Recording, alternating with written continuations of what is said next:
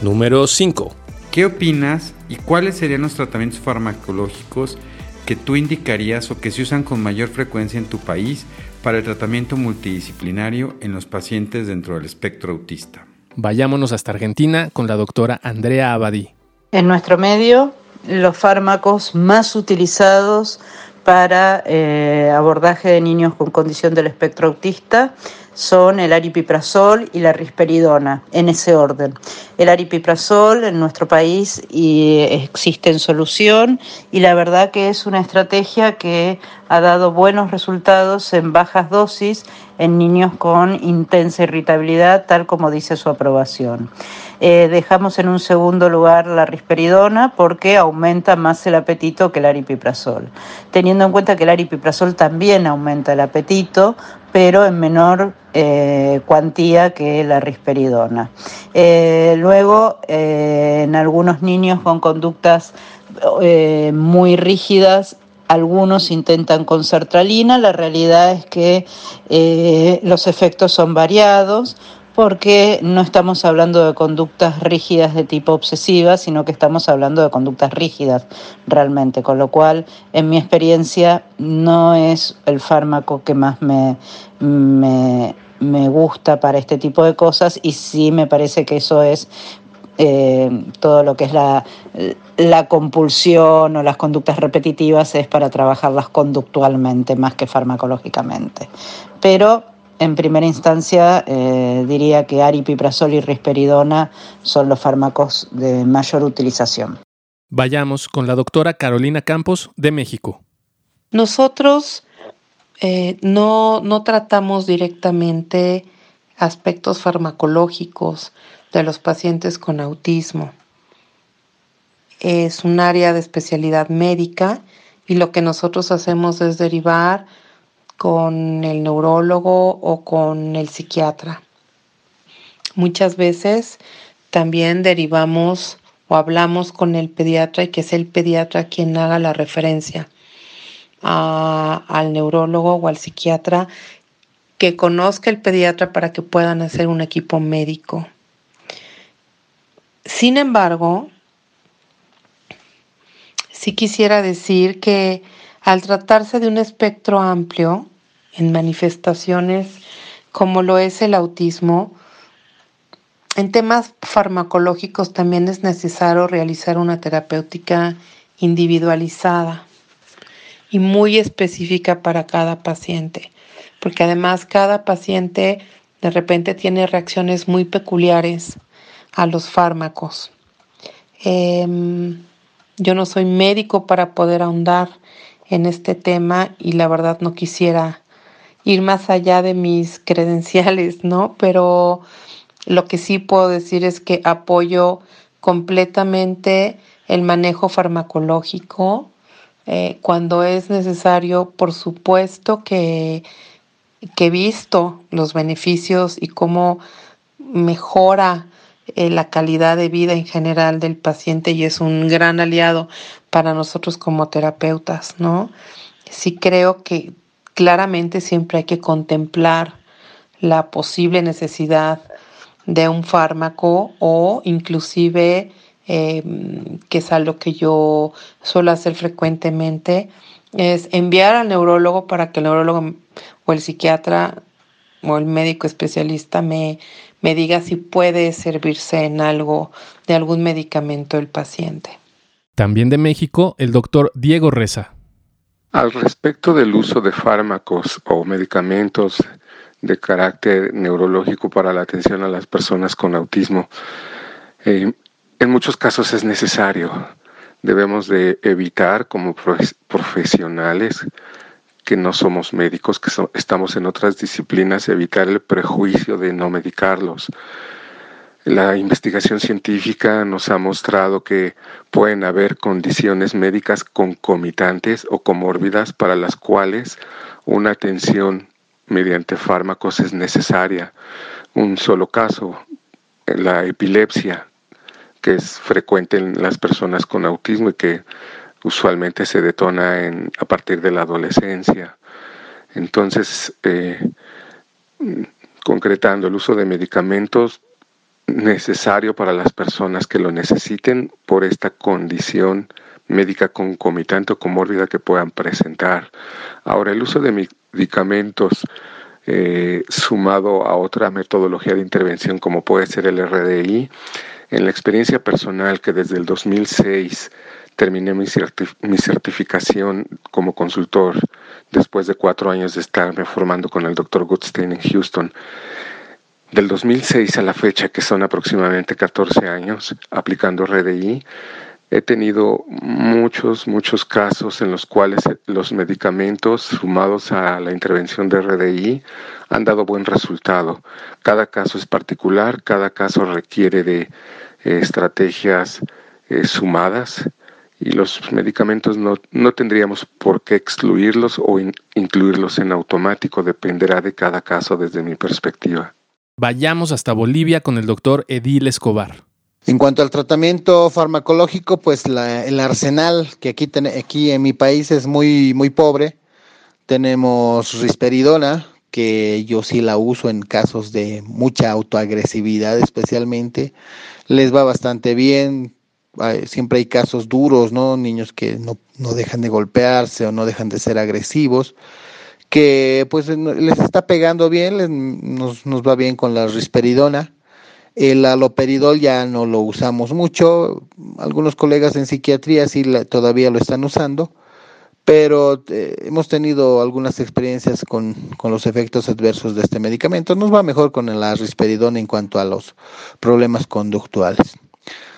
Tenemos los niños la hiperactividad, este, algunos sí entran dentro del criterio del manejo de inicio de metilfenidato.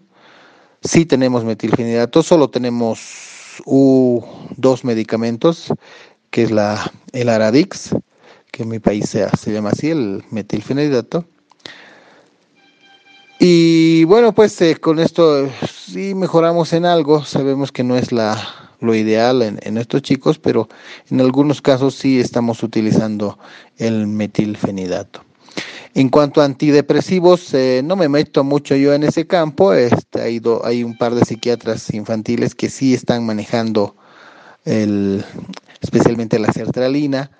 No he visto grandes, grandes cambios, pero pues es una de las alternativas, una de las pocas alternativas que tenemos.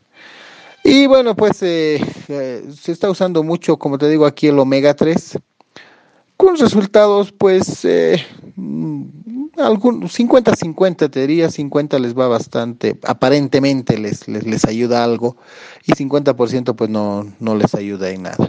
Ese es el panorama de, de mi país. Escuchemos a la doctora Evelyn Lora de República Dominicana.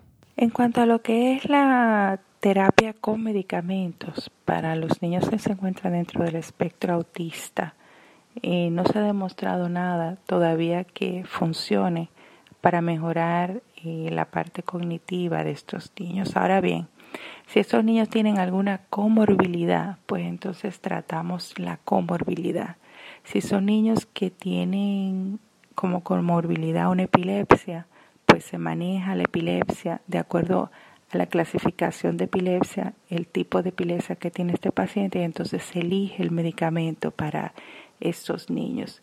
Si es un niño que, por ejemplo, tiene algún trastorno de conducta que conlleve a la agresividad, pues se maneja la agresividad y se puede utilizar risperidona o aripiprazol o en conjunto con psiquiatría podemos buscar alguna alternativa que lo ayude. Si es la hiperactividad, pues entonces manejamos la hiperactividad de estos niños, pero todo va a depender la comorbilidad que presenten esos niños o la, el síntoma que esté alterando mucho la parte conductual de ellos para nosotros poder decidir iniciar un medicamento. Si es, por ejemplo, tal vez que ellos presenten trastorno por déficit de atención con hiperactividad, pues entonces utilizaríamos el metilfenidato o la tomoxetina, que son las moléculas que disponemos en República Dominicana. Vamos de regreso a México con el doctor Francisco de la Peña. Las intervenciones farmacológicas deberán estar orientadas a las necesidades particulares de cada paciente. No hay recetas de cocinas, sino camisas hechas a la medida. Los estimulantes como el metilfenidato o los derivados anfetamínicos pueden ser de gran utilidad para mejorar la atención y disminuir la impulsividad. En casos de autoagresiones o de heteroagresiones se pueden utilizar antipsicóticos como el caso de la risperidona o el aripiprazol. Ahora escuchemos al doctor Lázaro Gómez de la isla de Cuba. Desde el punto de vista farmacológico no existe un fármaco específico para el tratamiento del autismo. De ahí que el abordaje farmacológico dependa de la sintomatología predominante. Entre los fármacos más utilizados en Cuba y en nuestra experiencia, por ejemplo, se encuentran el risperdal, la risperidona, la carbamazepina, el metilfenidato y en algunos casos el aripiprazol, pero insisto, no hay una indicación específica que modifique la conducta autista. Sí se maneja en algunos casos los niveles de ansiedad, la hiperactividad, el trastorno de atención, por ejemplo, con el metilfenidato, y la combinación de estos fármacos dependerá de las necesidades del niño. Igual que el niño presente un diagnóstico de trastorno del espectro del autismo no significa que requerirá obligatoriamente un tratamiento farmacológico. Dependiendo mucho de su sintomatología, se adecuará uno de estos fármacos u otro, pues con frecuencia también existe comorbilidad con la epilepsia y el uso de drogas antiepilépticas en sentido general, pues puede ser otra recomendación en la práctica médica. Vayamos con la doctora Marion Berkeley de Panamá. El tratamiento farmacológico no está considerado en nuestra primera línea de atención. Sin embargo, tenemos pacientes que al llegar a nosotros en una edad tardía para el diagnóstico y manejo de sus condiciones, enfrentan muchas dificultades conductuales en términos de atención, seguimiento, capacidad para mm, seguir indicaciones, que influyen de hecho en su aprovechamiento de las terapias múltiples, así como problemas, trastornos del sueño y trastornos conductuales propiamente dicho.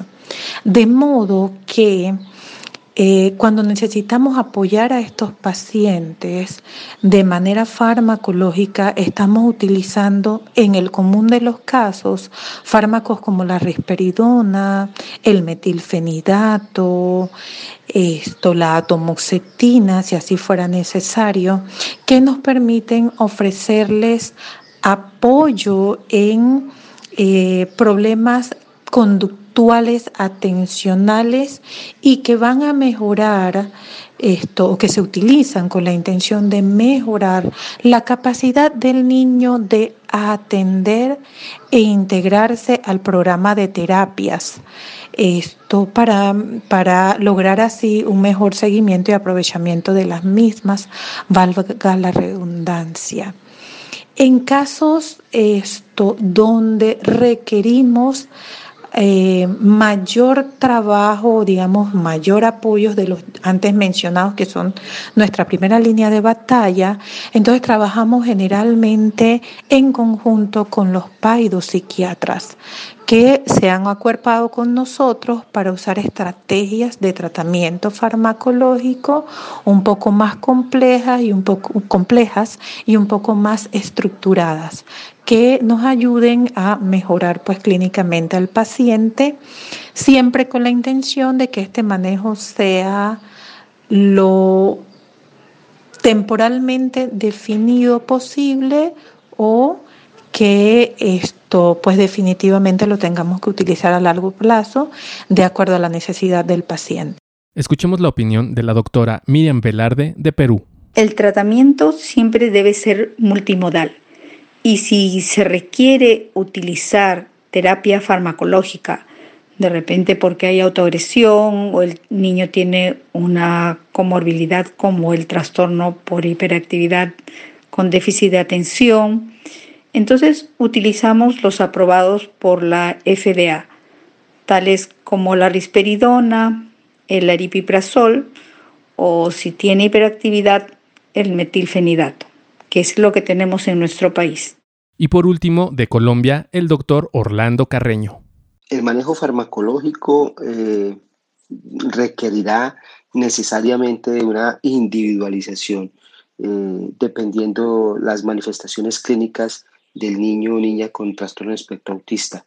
Eh, utilizamos con alguna frecuencia la risperidona para casos en donde hay severo comportamiento impulsivo o autoagresividad eh, el metilfenidato si hay compromisos eh, muy marcados de procesos de atención y concentración, sobre todo en los niños con eh, trastorno espectro autista nivel 1, en donde puede estar influyendo en su desempeño y, rendimiento de manera importante.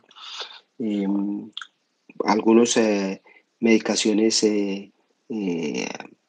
para el manejo de la ansiedad, como la floxetina, eh, en fin, pues digamos que el, manejo farmacológico va a ser muy variado. Eh, no hay un, patrón específico eh, para el trastorno. se utiliza según la, la comorbilidad principalmente.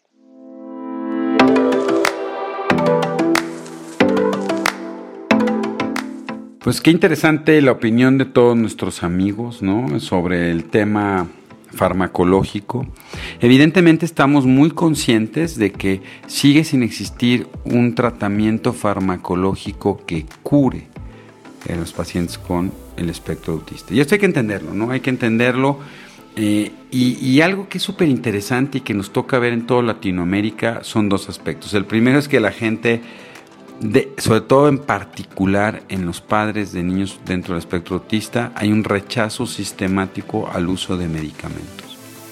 Y a veces uno los encuentra con la utilización de muchos otros tipos de tratamientos alternativos, incluso algunos de ellos riesgosos, antes que probar eh, el uso del medicamento. Sin embargo, como ya pudimos ver, las diferentes opiniones de nuestros compañeros y amigos la verdad es que el uso de fármacos puede ayudar mucho, sobre todo a la regulación de algunos síntomas, entendiendo que no hay un tratamiento otra vez específico para modificar los, las conductas primarias dentro del espectro autista, pero sí que pueden ayudar mucho, sobre todo a mejorar sintomatológicamente, síntomas muy específicos. Dentro, de esto tenemos, por ejemplo, el grupo de los medicamentos que pueden ayudar a mejorar la atención, que se utilizan en un trastorno comórbido muy frecuente de los niños del espectro autista, ¿no? Que es este, que son los problemas, son los medicamentos como metilfenidato o atomoxetina. También hay que entender que de lo más cotidiano es el uso de los neurolépticos, eh, estos medicamentos como risperidona, aripiprazol, eh, etc., se utilizan mucho sobre todo para la modulación de las conductas, de las conductas repetitivas y a veces para lograr mejorar eh, un poco los fenómenos de ansiedad. Interesante porque uno de nuestros colegas mexicanos en Estados Unidos, el doctor Eric Piña, ha utilizado mucho inhibidores selectivos de la recaptura de serotonina y no porque los niños estén dentro de tengan un problema de ansiedad o depresión, sino que más bien pues, tienen una se ha visto que la serotonina puede tener un impacto importante sobre la regulación de los circuitos que favorecen los procesos del lenguaje y la verdad es que hay, hay bastantes buenas experiencias con el uso de citalopram o de citalopram en algunos de estos pequeños.